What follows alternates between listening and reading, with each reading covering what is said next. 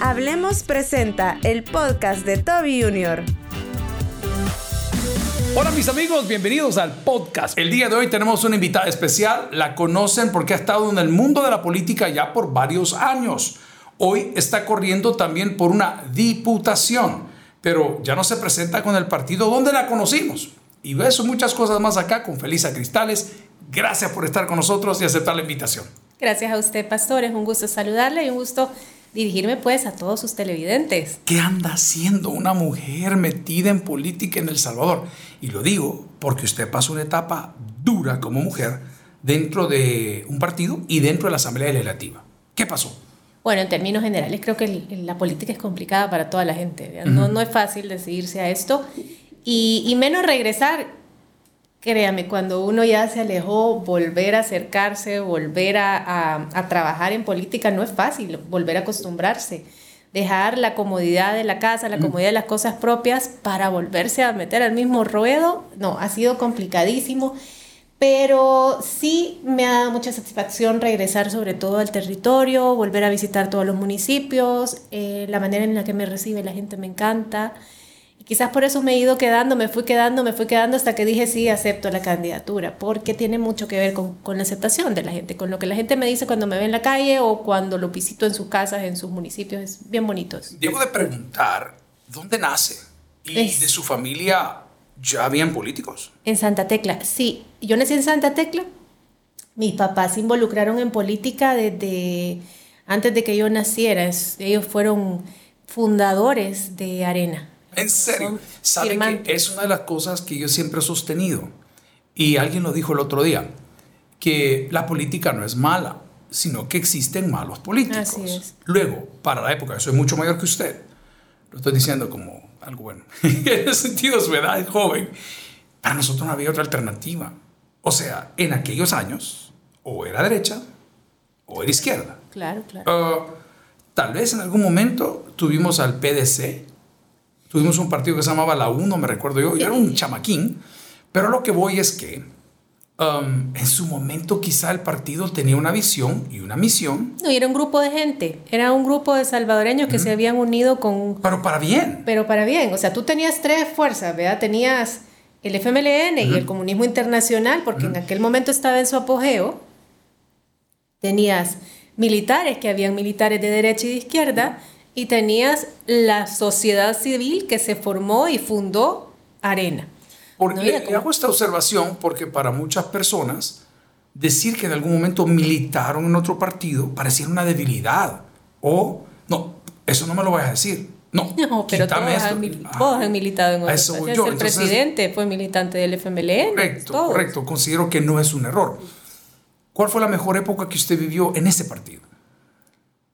Yo tengo muchas experiencias y muchos recuerdos bonitos. Solo imagínate que desde que yo estaba chiquita, mis papás comenzaron y trabajaban en defensa del voto. Allá en aquel momento donde los centros de votaciones eran con un montón de, urnas, que no estaba el voto residencial, entonces cada centro de, votación aglomeraba 500, 1000 eh, urnas.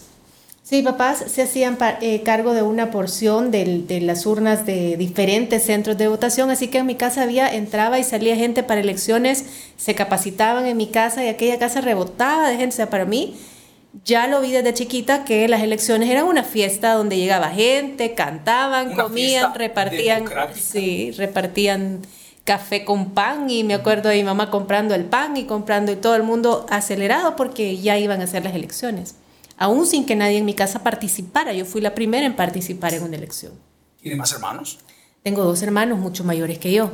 Sí. Cuando dicen mucho mayores. Eh, 15 y 18 años mayores, sí. ¿Ah, ¿En serio? Sí, sí, sí. ¿Y ellos nunca en ese rollo? Eh, sí les gusta la política, pero nunca se... Es que tomar la decisión de, de, de una candidatura, pues nadie quiso. Eh, como decidirse a una candidatura, pero le ha encantado. O sea, el tema de la democracia, como tú lo has dicho, y aquella batalla que creo que es muy propia de las generaciones más arriba que la mía, esa batalla de la guerra, de venir de la guerra, toda esa, esa ideología de ser anticomunista, porque en realidad en ese momento era el comunismo internacional el que actuaba a través del FMLN, eh, pues lo tenían como bien arraigado mis hermanos también. ¿Por qué entró? ¿Por qué entré? Mira, entré en principio en la juventud de Arena. Yo, yo, sí. sí, en la juventud. Está registrada ahí. Claro, por supuesto. Y, y Eso no le impide nada hoy.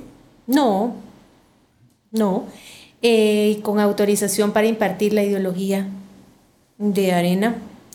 A ver, eh, explíqueme esa parte. Con, dice con autorización, ¿quién autorizaba? había un centro de capacitación, Roberto Dawison, así se llama, que autorizaba para eh, impartir la ideología. ¿Y considera usted que ese nombre eh, trae cosas buenas, malas, regulares? ¿Cómo trae cosas. Es que, es que la época de la guerra fue una época bien apasionada. Obviamente fue un conflicto armado para mucha gente.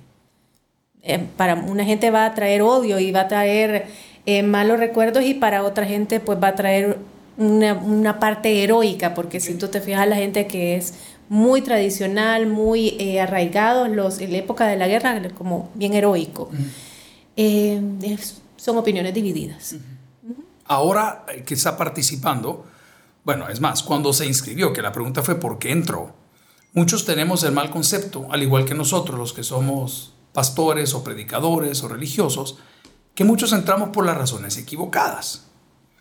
No entramos a servir, entramos a servirnos. Y eso es algo que siempre se le ha tachado o se le ha tañado al, hecho de decir, hey, mira, estos quieren ser diputados por X. ¿Cuál fue su caso? Pues primero el tiempo de estar en la juventud y que se nació como aquella mm, pertenencia, como aquello de hay que hacer una guerra interna aquí en el partido porque no dejan entrar a los jóvenes y no dejan la renovación. Y aquella cosa guerrero y de, y de rebelde y de andar peleando con medio mundo para que... tiene una sonrisa en el rostro, o sea que se andaba bien metida. Peleando porque nos dejaran participar y, y, con orgullo, en aquel momento empezaron a las internas porque un grupo de jóvenes lo empujamos antes de que la ley hiciera que los partidos políticos tuvieran internas. Eh, entonces quizá todo ese pleito por, por la democracia interna y todo eso, eh, eh, eso ese, ese grupo de guerreros hizo que, bueno, ya hicimos que se abrieran los espacios, hoy participemos porque no puede ser. ¿Cuántos eran? Eh, imagínate tú, éramos como unos 14. ¿Recuerda algún nombre? Claro, dentro de ese grupo estaba la Marcela, estaba David Reyes, está, claro, estaba Fernando, que fue... Marcela Villatoro. Sí, estaba Fernando, que fue diputado del Parlamento Centroamericano, que también era de los más guerreros y así, que no, la democracia interna. Y ya cuidando votos de la juventud y aquella gente se acordaba que en, en, épocas anteriores celebraban cuando uno entraba de la juventud, cuando ya en nuestro tiempo nosotros dejamos que entrara todo el mundo a través de internas. ¿Quién fue el primero que entró? El primero que entró de la juventud quizá fue David ya, ya venían varios diputados entrando, ya, ya, ya, ya habían abierto camino, pero aún estaba como aquella resistencia de la gente mayor de no dejar. Y los liderazgos estaban como bien eh, amañados, como bien eh, eh, cimentados en una red de líderes no dejaban entrar a nadie y luego ya comenzó pleitos más serios. La expresión el partido estuvo, estaba secuestrado, llegó a ser una realidad. Sí, claro, por supuesto. Por un grupo de gente que se, que se quedó, se fue quedando y se acostumbró a un estilo de vida que se, se, se protegían entre ellos. Y no me estoy refiriendo solo entre ellos en el partido, sino que también con el FMLN.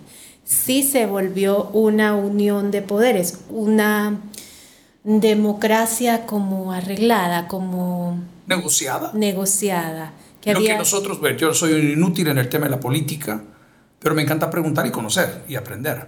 Pero también lo que está a la vista, como decía aquel cantante, no se pregunta. Ya más o menos sabía quién se queda con qué, yo de los votos de esto. Eh, no, y aparte de eso había como eh, una, vaya, por ejemplo, en, en, cierto momento, y recuerdo que hasta, hasta reclamaron, te, puedo decir mm. nombre, voy a preferir, voy a omitir mm. nombres, pero había cierto diputado que en su municipio tenía tal cercanía con la otra diputada que era del FMLN que hasta le decía el diminutivo y ellos se repartían el territorio. Tú vas a hacer campaña aquí, yo voy a hacer campaña allá. O sea, era así, era una, democracia Vaya, eso que nos vendieron de que habían pesos y contrapesos era bien relativo, porque si eras tan amigo que hasta te, te dividías el territorio, luego el otro tenía el, el, el, eh, el, gobierno, no había hecho bien las cosas, pero si tú estabas de acuerdo con él, pues no ibas a hacer una oposición. Que no nos saquen, ese era el negocio, que no nos saquen. Solo que no nos saquen, sino que ahí tú puedes meter cosas de presupuestos. Yo por eso nunca voté por un presupuesto, no me quedaba del todo claro cómo manejaban los recursos. Yo y en su momento lo denuncié. Eh, había en, en, algún momento el FMLN tenía esta partida para pagar cuando había una votación importante. La expresión el maletín negro. El maletín negro. Eso es, es un mito, es una realidad. Es una realidad y por supuesto cuando... Pero literal era un maletín negro, era un decir a la partida. Eso sí, no sé qué color era el maletín que le llevaban porque realmente, o sea, era como una como un grupo de gente que estaba en las comisiones y en los lugares estratégicos más importantes. Y tú, tú siempre ibas a ver a los mismos que estaban en junta directiva, en la comisión de Hacienda, por ejemplo, que eran como los que más se beneficiaban de todo este tipo de trato. Pero eso yo me di cuenta hasta que yo llegué y, ya era diputada propietaria. Y vamos a hablar de esas elecciones, esas votaciones y el precio. Ahora, ¿cómo no se decepcionó? Nosotros como líderes cristianos o religiosos decepcionamos a muchas personas con nuestras acciones, con nuestro testimonio. Pero siempre estamos diciendo, miren, eh, ponga su confianza en Dios, vea, no sea tan así, mire tal cosa, mire tal otra. Eh, ¿Cómo usted no se decepcionó y cómo sigue queriendo ser parte o participar de algo que tal vez está renovando? ¿Qué le motiva? Sí decepciona, o sea, sí decepciona, pero creo que si uno no participa y solo se queda viendo desde la barrera, tenés como cierta responsabilidad. Había alguien en TikTok que me ponía que, que no, que qué mal que había regresado porque la política es solamente para, como para gente mala. No, no, te puedo decir como las palabras que me puso, pero era como, como que él se refería a que yo no tenía que entrar ahí porque la política era para gente mala, para gente corrupta. Yo le digo, pues, pues es que si no entra gente buena, le estás dejando los espacios libres a gente que no va a llegar a hacer nada bueno. Le hago una pregunta con toda confianza porque sé que la tiene. Um, ¿Qué opinan las personas que dicen, mire, zapatero a tu zapato? A nosotros como pastores nos preguntan algunas veces, mire, ¿cree que me debo de casar con esta persona? O nos preguntan, pastor, fíjese que el banco me ha ofrecido esto y nosotros queremos comprar una casa y somos tres diferentes, vamos y nos preguntan tantas cosas. Mire, hasta en el ámbito íntimo, no dice, mire, ¿usted cree que esto es normal? Esto debería ser así. Y una pastor opina donde le preguntan o donde lo invitan. Pero hay un rechazo muy fuerte a que un pastor pueda emitir o dar su opinión referente a cosas políticas, que políticas hacemos todos. ¿Qué piensa? No, yo te repito lo mismo, o sea, uno tiene que participar en la medida que uno pueda, porque si no le estás dejando el espacio libre, estás dejando que la gente llegue y haga lo que quiera con algo que nos corresponde a todos, que es la política, nuestra democracia, nuestro Estado, nuestro país, al final de cuentas. No, no se puede simplemente decir, no, esta política es de mala, entonces yo me doy la vuelta. Fíjate que hace años, en un, eh, em, en una, en un congreso de organizaciones pro vida, estábamos hablando y me decía la chica que venía de Guatemala, no, perdón, de Colombia.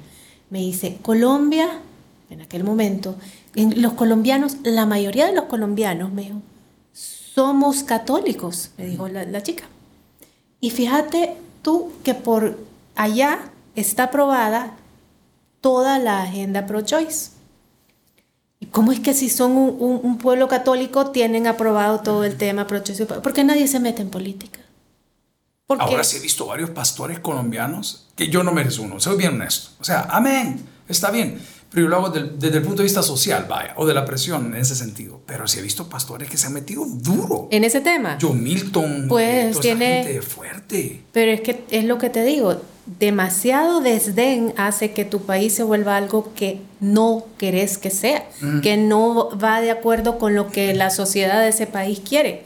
Pero al final de cuentas, dejas que se meta gente que sí sabe y que sí tiene objetivos y que sí tiene claro a lo que va, lo cual puede ser que no lo compartas, pero como omitís. ¿Cuál es su posición en ese tema? Ah, no, bueno, yo estoy en contra del aborto completamente. Eh, yo siempre he apoyado el matrimonio como, como tiene que ser, ¿vea? el matrimonio entre un hombre y una mujer así nacido. La constitución claramente lo dice, nuestra constitución en ese sentido no debería de tener ningún cambio. ¿vea? Cuando nos digan de cambio de la constitución siempre hay que decir qué cambio específicamente. No todos los cambios, no, no es un libro que, yo estoy de acuerdo que no es un libro que tenga que permanecer así, no es la Biblia, no está escrito en piedra, pero siempre tiene uno que poner atención qué cambios son los ¿Sabe cuál es mi opinión en ese tema? Siempre hablo de la bendición de procrear y hablo de la esterilidad. Vaya, mire, ¿cómo le puedo explicar que esa pareja no lleva la bendición de Dios? Todo lo que Dios bendice fructifica. Todo. Su finanza, su vida personal, su empresa, su familia.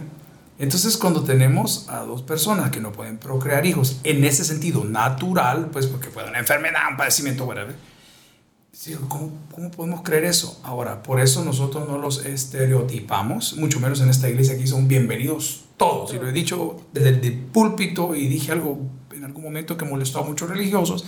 dije que el día que si uno de mis hijos me dice, mira papi, yo soy abiertamente gay, yo no lo sacaría de mi casa, además lo amaría tanto para que conozca el mejor camino. Pero sí creo que todo lo que fructifica viene de Dios y que es una de las cosas que nos acompaña. Ahora bien, usted hablaba de la constitución política, ah, lo comparaba con la Biblia, y nosotros vivimos lo mismo que ustedes viven como la política.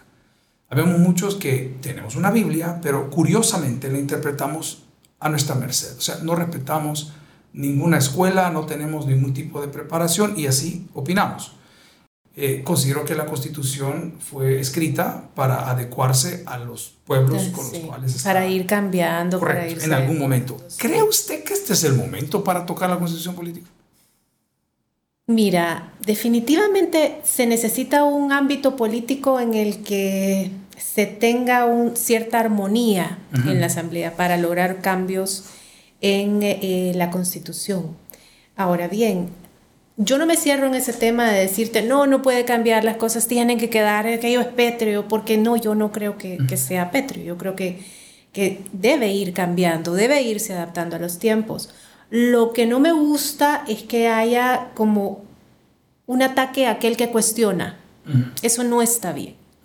Me explico, el que tú digas, mira, aquí están proponiendo este, este cambio y yo no estoy de acuerdo y te ataque. De ambos bandos. De ambos bandos. O sea, Bueno, no sé cuántos bandos hay hoy. Sí, ni yo tampoco. Una buena pregunta. Sí.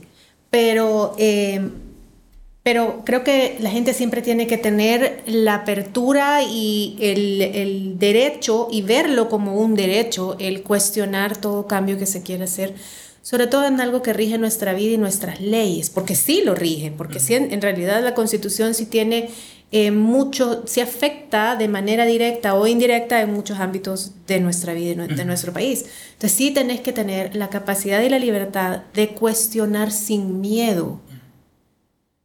Por, te voy a poner un ejemplo. Hace un año, año y medio o dos, se aprobó la ley Crecer Juntos. Cuando el proyecto de ley llegó a la Asamblea, yo no sé quién llegó, no, no sé quién lo presentó, ni quién lo hizo tampoco, yo no, no estoy en la asamblea para decírtelo, pero el proyecto original tenía muchos cambios con los que yo no estaba de acuerdo. Por ¿Te acuerdas más de alguno? Sí, por ejemplo, a los niños a los 5 años le iban a preguntar que si eran niño o niña y si decían niño le iban a dar, que, tú sabes, toda esa parte de la educación sexual de la... De la infancia. Ajá, de la infancia temprana y, y todo esto de, la, de, de eso 2030, como tiene tantos nombres. La Agenda 2030. Esa agenda. Entonces eh, yo empecé a reclamar, otra gente comenzó a reclamar, ya empezaron a unirse varios perfiles eh, de eh, pro vida y pro matrimonio original, etcétera, y empiezan a haber ya cuestionamientos más serios, a revisar la ley más y encontraron más cosas, por ejemplo, en el tema del aborto, que si uno no cuestiona, que si uno solo acepta, es lo que te digo, va y cambia tu vida y tu estilo de vida y las reglas que rigen tu sociedad sin que tú te vayas dando cuenta. al final de cuentas, cuando alguien, ya sea, cuando llegue del gobierno o llegue de donde llegue una propuesta, llega a la asamblea, pasa a comisión y pasa a comisión para ser discutida.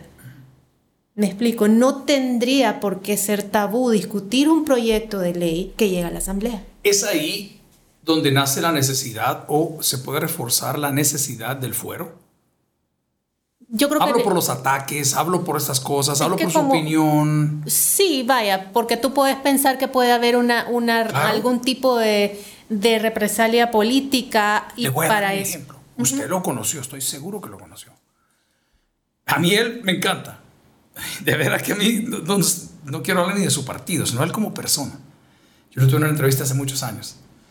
Y él sufrió mucho porque estaba en contra de todas estas leyes y todas estas cosas que las tarjetas de crédito hacían con nosotros. Ah, hicieron sí, es buena gente. Por años. Francis habla. Correcto. Es buena persona. Para mí, mi total respeto y admiración. Sí, sí. Porque ese hombre pagó el precio. Y lo logró. Un acoso con los Terrible. bancos. Lo cerraron todo. Sí, y es que los bancos... Lo estoy contando de segunda mano porque no me consta, no vi los papeles, pero lo sé. Ahí sí, sí, sí tuvo muchos problemas y, fue valiente, lo hizo, lo logró. Fue el primero que hizo la primera ley en contra de la usura.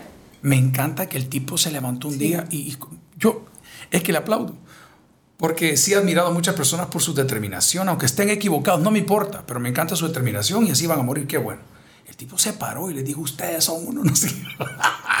Esa plenaria fue. Tiene un, un, carácter. Yo siempre estuve con él en la aprobación de la ley de usura Estuve con él en la aprobación de la ley de esta que se hizo para el tema de Tigomoni, para poder legalizar todo el tema de Tigomoni, que también tenía mucha resistencia porque pues al final de cuentas es una transacción y esas transacciones eran exclusivas para la banca en algún momento.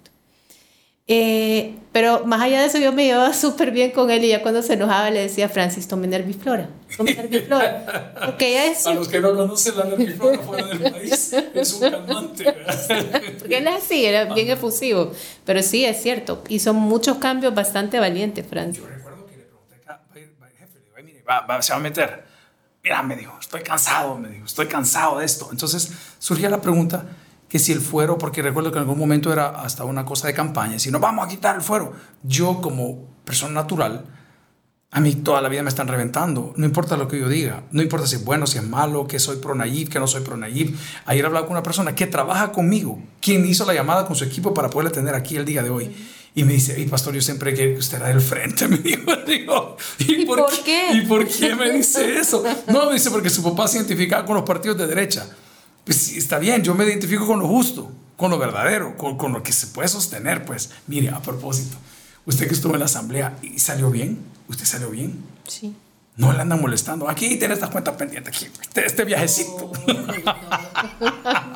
y esa locura de los viajes. Locuras, imagínese llegar a la asamblea yo creo que hay, puestos que uno, uno tiene que tener la, la, la, sensatez de decir, voy a entrar en este puesto para salir con honor, ¿me entiende? Cuando uno salga, cuando ya sea que vas a durar, durar un mes o vas a durar un año o vas a durar 20, pero con honor. No, nadie se debería de meter a un cargo político para salir... Pateado. Como ha salido tanta gente. Es triste verlo. Pero era, era de esperarse, todo eso era de esperarse, todo el tema de, de que las plazas fantasmas, a ver, ¿existían?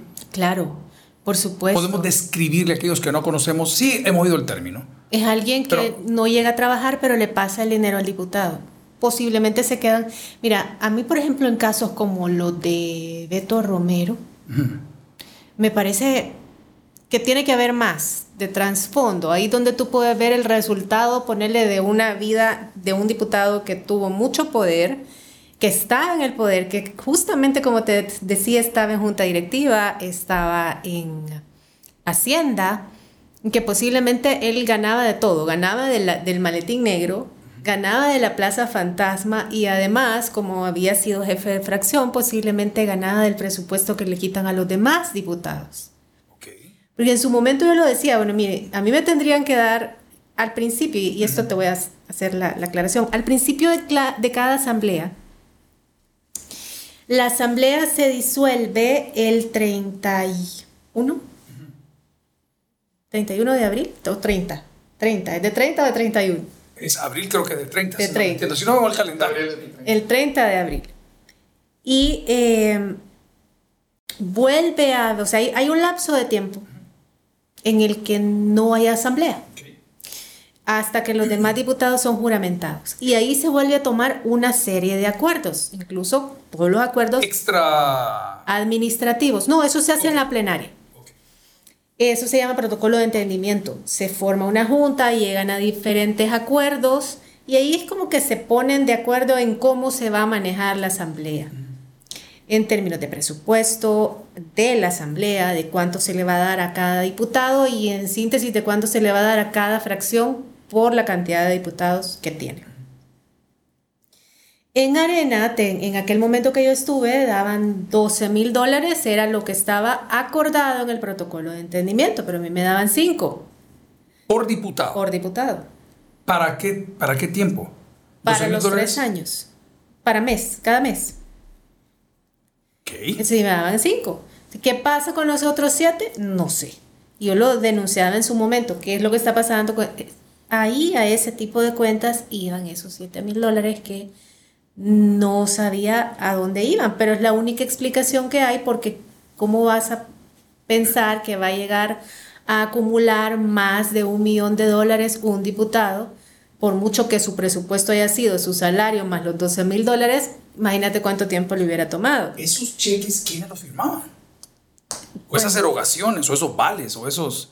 Era de... Eh, asumo, por, como se por lo que se ha estado escuchando de la fiscalía, que él contrataba gente y esa gente posiblemente se quedaban con una pequeña parte y le depositaban a la esposa o a él. Pregunto, saliéndonos del personaje per se, para todos los diputados, estos 12 mil dólares, ¿quién firma? O sea, ¿cómo llegan a su cuenta? ¿Quién dice, vaya, aquí tengo esto? Eso no llega de la, nunca a la cuenta, esos son es un presupuesto que es para contratación. Ok, y voy otra vez donde vengo, que estoy medio curioso. Alguien tenía que firmar ese cheque. Alguien tenía que decir, vaya, eh, yo lo reparto, vaya. No, claro, él seguramente contrataba gente. Perdón, perdón, de la asamblea en sí, de toda. No, el, pagador. El pagador de la asamblea le pagaba a la gente que tenía contratada Entiendo. El diputado. ¿El pobre pagador tiene algo que ver o no? Nada, absolutamente, porque a él simplemente le llevan los contratos aprobados por el presidente. Ok. Entonces aquí viene para arriba la escalera. ¿Y, y el presidente de la asamblea de ese entonces está untado en esto? Es que lo que pasa es que el presidente lo que hace es aprobar una serie de contratos. Entiendo. Y en aquel momento podían no llegar a trabajar. Entonces, en aquel momento. En aquel momento. Saber quién no trabaja o quién está haciendo su, su trabajo fuera, en casa o en el territorio o, lo, o, en otra sede de la asamblea, porque también se da que la gente trabaja en, la en su sede, por la unión, pues no va a llegar a trabajar. Correcto. Sino que trabajan ahí en la unión. ¿Esos 12 mil dólares incluyen su salario? Incluyen el salario de todos. del personal, es un presupuesto para personal de oficina. Entiendo. Ese, es, ese es el, el, fin. ¿Usted decide cuánto de los 12 se receta? ¿O hay una media o hay una ley? No, es que usted tiene que contratar empleados que van a trabajar. Así pero ¿qué pasa si no llegan a trabajar? Obvio, obvio, sí, sí. Pero me refiero, el tope del salario de un diputado limpio, líquido. Eso está por ley. Ok. Eso está por ley, es 2.600... Más prestaciones, que era todo el lío. Ajá. Pero eso es aparte. No tiene nada que ver. Ni con los 12. No. ¿Los seguros no tienen que ver con los 12? No. ¿Los carros tienen que ver con los 12? Seguros, no estoy segura si tienen. No, no sé en aquel entonces, aquí. Y en aquel entonces los carros los vendieron. Ok. Son las camionetonas que subastaron, lindas. Que subastaron. Lindas. Son las camionetas que subastaron. Y e incluso ya había habido otra, otra venta de, carros. No, este presupuesto es un presupuesto de oficina. Ok. Que uno lo administra. As you please. Ajá, de acuerdo a, tus, a tus, digamos, tus empleados, la gente que va a estar contigo en el territorio, en el bar. Como es un tema territorial, como hay gente que viene de la Unión, como hay gente que viene de Morazán, como hay diputados que trabajan lejos, esa gente trabaja en las sedes departamentales. Pero ¿qué pasa si no llegan ni allá ni aquí? Esa es la plaza fantasma. Esa es la plaza fantasma. Gente que no llega y que le da el dinero de regreso al diputado. ¿Hay cuota voluntaria o hubo cuota voluntaria? Yo admiré por mucho tiempo el sistema que tenía el FMLN interno. Desconozco cómo funciona en la Asamblea, pero lo que pude entrevistar, que fueron a varios, muchos no nos dieron ni siquiera la oportunidad y está bien, están en su derecho. Um, y me no, nosotros tenemos establecido que de nuestro salario tal porcentaje debe devolver al partido para la sostenibilidad del partido. ¿Eso existía en la derecha? Sí existía, un porcentaje menor, pero sí existe. ¿Cuál es el porcentaje? En aquel momento eran el 10%. Es bastante. Un porcentaje menor, pero sí, el salario era el... Voluntario. Diezmo, sí, voluntario. ¿Y qué pasaba si ese diezmo no se daba? Nada. Nada. No, no lo iban cortando, no decían, fulano, estás tarde. Y además, como es una donación con recibo de donación, era totalmente eh, deducible de impuesto. Es, es, o sea, es una práctica. Yo siempre he querido creer, he querido creer que el sistema estaba mal. De verdad, me cuesta creer que las personas que yo conocí, que muchos de ellos son buenos, hayan salido, como usted lo hablaba, deshonrosamente. Creo que el sistema nos arruina. Mire, yo estoy en un sistema religioso. Sí. Y este es exactamente También el, el exceso de poder, ¿verdad? Correcto. es que Nadie nos dice, o sea, fuero, plata. Sí. Ah, Además, si yo sigo aquí, tú seguís aquí, este, eh, eres del FMLN, estos son de arena, pero si se ponen de acuerdo se van a perpetuar, se hacen amigos, se perpetúan y creen que nunca le va a pasar factura. Además, elegir fiscal. Correcto. Elegir magistrados. es, es un control de todo el sistema. ¿Cambio? No. Claro que el, que está en el poder ahorita tiene todo el poder, elige fiscal, elige magistrado y tiene la misma, eh, el, mismo, el mismo peligro de caer que lo que hicieron anteriormente, por supuesto. Hacer esas, hacer hacer esas afirmaciones, ¿no le asusta? Bueno, yo siempre he sido igual, yo siempre he dicho las cosas como las pienso. Y el poder cambia de manos. Correcto un imperio es para siempre, eso lo vemos en la historia. para siempre. Y te aseguro que si de, no aplicar en realidad medidas que eviten llegar a lo que llegaron anteriormente, va a pasar lo mismo y vamos a ver otro desfile de gente. ¿Por qué? Porque el poder corrompe. No va a ser diferente. Las posibilidades de su candidatura, ¿cómo la ve? A ver, la gente tiene mucha apertura a mí como persona. Okay. Usted es una marca, Felisa Cristal ya es una marca. Sí. Porque yo no la conozco por su partido, la conozco por usted. Sí. Y la gente lo ve así, la gente me recibe así, me invitan a su casa a hablar con sus vecinos, a pedir el voto. Mucha del, del, recorrido territorial que yo he hecho tiene que ver más con mi marca, con cómo la gente me conoce a través de redes sociales, que con el tema partidario. En, en la mayoría... ¿Le conviene el voto por cara, rostro? Sí, claro. ¿Y sus números cómo van? Eh, bueno, imposible darte un número a estas alturas. Primero porque todo ha cambiado. Porque... ¿Existe feliz en la papeleta? Esa es la primera pregunta. Eh, sí, existe en la primera casilla del PCN. Del PCN. ¿Por qué el PCN? el PCN quedaba cerquita a la oficina de mi papá en el centro de San Salvador, que en aquella época hasta le volaron el rótulo de un bombazo hace muchos años. Era historias interesantísimas. Ah, bueno, del PCN tenemos otro gran hombre que estando ya pues retirado de un muy buen legado de Sonsonate, el diputado por Sonsonate, el coronel Almendares. Ah, claro, sí, buena gente el coronel. Eh, yo le entrevisté, estábamos en plena entrevista, y le digo, hey, coronel, sí, anda armado. Le, claro, me dijo. por supuesto. en el estudio de televisión. ¿Por qué decidió entrar con el PCN?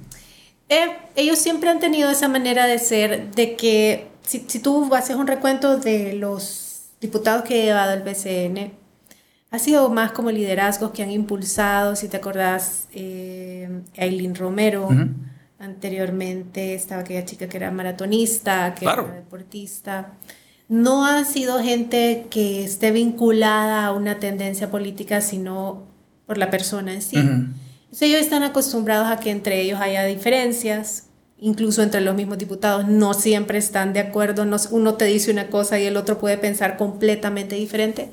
Y esa libertad de, poder decidir y de poder hablar por mí eh, me gustó, me pareció que era lo que yo necesitaba en este momento. No te sé decir si, si, si, cómo está el panorama político con respecto a las elecciones. Ha estado demasiado callado porque ha estado sumamente callado en la temporada navideña. Y, agradecerte por el espacio porque créeme que en este momento eh, el silencio favorece a un solo lado. No, yo soy agradecido que, que haya aceptado la invitación y hemos denominado a, este, a este segmento, ¿no? Mujeres y política. O sea, saber por qué. Hay algo que sí no me quiero dejar la oportunidad de preguntar. El ambiente laboral de una mujer dentro de la Asamblea Legislativa, con hombres como nosotros, salvadoreños, con pensamientos medio locos, y en medio se dice que había licor, y en medio se dice que en cada lado en la oficina había un bar, y no sé qué. ¿Cómo ha sido para usted? Mira, acostumbrarse a trabajar entre hombres, pues no es fácil, pero yo ya venía de la juventud, en donde también habían hombres, en donde también uno tenía que, poner, saber poner tus límites desde el principio. Eh, tenés que saber que a la política, pues, por mucho que uno llegue y, le tengas cariño a la gente, porque sí, bueno, hace unos días tuvo un problema una colega, ex colega de Arena que Rosy, que en campaña la mordió un perro y está grave, eh, grave, grave, una mordida que, pues a mí me impactó cuando la vi, yo no me había dado cuenta y fue, fue la primera en decirle, mira, estoy a la orden, por favor anda a mi médico y por mucho que uno pueda querer a la gente, por mucho que uno pueda convivir y en dado momento pues tener una, un día a día, no vas a política a hacer amigos y uno tiene que tenerlo bastante claro. ¿Traiciones ha vivido? Mm, quizás traiciones en, La política es complicada, siempre es complicada. Em, en política los hombres no, no, y las mujeres no es como parece afuera, eh, que ahí hay, hay, hay, un, es más fácil tratar con un hombre para una mujer que tratar con otra mujer. Eso no funciona así, los hombres también son competencia. También los hombres dicen, eh, por ser mujer, ella va a tener una ventaja, entonces tratan de apartarte. O sea, la política es muy distinta de cómo se ve. Parecería que adentro de un ambiente político va a estar lleno de acoso y va a estar lleno de, me refiero a acoso sexual o de falta de respeto, parecería que es así, pero en realidad cuando tú sos una persona como es mi caso, que yo ya venía con una tendencia política, meramente política, o sea, yo no llegué a Arena por un trabajo, yo no llegué a la asamblea para ser asesora o para que me pagaran un salario, yo llegué de una sola vez como diputada. Entonces, nadie tenía como un duda de que si a mí alguien me acosaba o de que si a mí alguien se propasaba, yo iba a ser la primera en andar diciendo porque yo... casada. Soltera. ¿Así? ¿Ah, Soltera. ¿Experiencia en el amor terrible? No tan terribles, pero bueno. Con políticos. no, tan terribles. ¿Qué la tiene asustada? ¿Qué me tiene asustada? No, nada, quizás concentrada en otras cosas. Eh, en otros países, no voy a decir primer mundista porque nuestro país está en una primavera bonita, pero sí se comienzan a casar a los 40 y su primer hijo a los 42, tienen un hijo súper estable, ya saben lo que quieren hacer, ya son profesionales. Pero la Biblia dice que hay dos tipos de dones. Los que están con el matrimonio y los que no, porque les gusta otro tipo de cosa. De igual forma pueden glorificar a Dios. Yo insisto mucho que la mujer es mujer por ser mujer, no por tener hijos. Los hijos son un bono de parte de Dios. Gloria a Dios dice que los da. Pero no es un prerequisito para ser una persona de éxito. No cuesta encontrar gente que lo, que lo entienda de esa manera. Mm. A ver, no, pero es que tengo que escarbar. Yo cuéntame, ¿quién fue su primer novio y qué edad? Ay, Dios santo, ¿quién fue? No, allá está en Estados Unidos y no Hermano, la campaña, por favor, la campaña. ¿Y planes en este momento en esa área del amor no hay? No, ahorita salgo de este relajo y después vemos otras cosas. Eh, hay un montón de temas familiares, empresariales que les he puesto pausa que, que, que son importantes pero quizás eh, después de salir de eso. Me encanta. Felicia, quiero agradecer el tiempo. No hicimos ninguna pausa, llevamos casi 40 minutos. ¿Algunas palabras finales para nuestros televidentes, aquellos que nos van a escuchar a través de el podcast? Este es el momento. Eh, bueno, estas elecciones vienen diferentes. Eh, hay que pensar en quién apoyar, hay que pensar en para qué son los diputados. Los diputados son los representantes, los únicos que en un estado como el nuestro representan al pueblo, o sea, representamos a la gente que vota por nosotros. si no sabe lo que están proponiendo, si no sabe quiénes son y no le está hablando directamente a usted como, como votante y no está hablando de lo que le interesa a usted o se está dedicando eh, simplemente a votar en favor o a votar en contra, pero no está llegando donde usted, no lo está representando y no está haciendo su trabajo. En estas siguientes elecciones, vea, busque qué propone cada persona tengo una serie de propuestas muy interesantes para la gente que vive en el Departamento de la Libertad que me encantaría que usted viera. Me he tomado el tiempo de conocerlos. Eh, tiene que ver mucho con la agricultura, tiene que ver con la zona urbana, tiene que ver con lo que le importa a usted como tecleño, a usted como la persona que vive en Lourdes Colongo, como la persona que vive en la cordillera del Bálsamo. Eh, he tratado de formular propuestas que atiendan las necesidades de usted, porque sé que mi tarea de llegar a la asamblea es representarlos. Me encanta. Amigos, cerramos así esta porción. Una vez más, mujeres y política. Es interesante. Por favor, recomiéndanos, denle like y nos vemos hasta la próxima. Esto fue el podcast de Toby Jr.